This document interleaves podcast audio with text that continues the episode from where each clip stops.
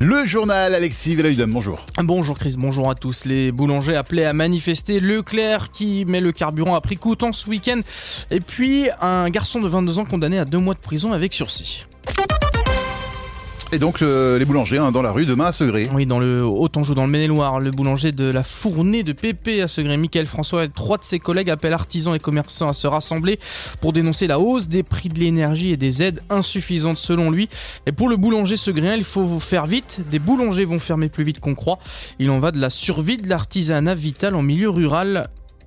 On l'écoute au micro si de Si on laisse les énergies euh, monter à des prix euh, Bien sûr que l'artisanat va mourir. Le petit artisan, il va pas pouvoir tenir. Alors moi, par exemple, si je meurs à Segré, si je dois fermer le rideau, hein, bon, bah, à la rigueur, on est 4 ou 5 autres boulangers. Les gens de Segré ne seront pas en manque de pain. Par contre, il y a des petits villages là où il n'y a rien à 15 km aux alentours. Il y a le boulanger qui fait épicier, qui fait journal, qui fait la poste. Et si celui-là, il n'arrive plus à payer ses factures, il va fermer le rideau. Donc on va vraiment vers la mort du petit artisan des villages. Les, clients sont appelés aussi à soutenir leurs artisans. Le rassemblement est rond-point de l'Europe de Segré de 11h à 17h, donc demain. Face à l'inflation, Leclerc, lui, annonce une nouvelle opération de vente de carburant à prix coûtant. Elle démarre aujourd'hui et va durer tout le week-end. L'hôpital du Mans euh, fragilisé par la fermeture des urgences de Laval. Et c'est ce qu'on fait savoir, savoir. 53 chirurgiens de l'hôpital, ils ont d'ailleurs décidé de remettre leur démission de toute fonction administrative.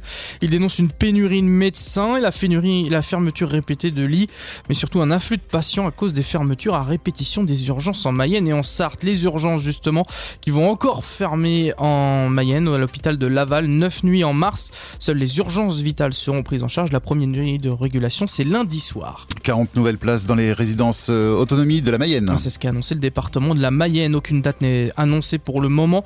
En janvier, le département avait lancé un appel à projet sur le sujet. Il est encore possible de candidater jusqu'au 30 avril. Une annonce qui intervient alors que le ministre des Solidarités, de l'Autonomie et des Personnes Handicapées, Jean-Christophe Combe est dans le département aujourd'hui.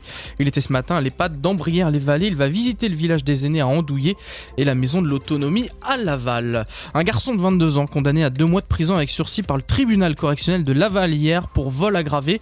Le 27 novembre 2019, il avait fracturé deux portes d'un local du club de foot de Saint-Nic-Gatine puis volé un pack de bière et plusieurs canettes de soda. Le garçon a été euh, condamné à de la prison avec sursis puisqu'il avait été déjà condamné cinq fois pour délit de fuite, conduite sous emprise d'alcool et violence.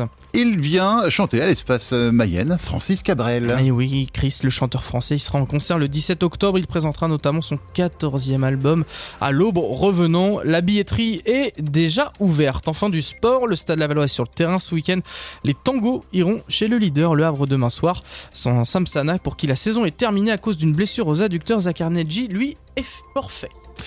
Euh, le soleil n'est pas forfait ce week-end. Non, il va bien briller dans la région. Euh, alors déjà cet après-midi, température euh, max jusqu'à 10 degrés. Demain, du soleil toute la journée, à peu près pareil, les températures, un petit peu de gelée le matin. Dimanche, les températures baissent et ce sera l'arrivée de quelques nuages.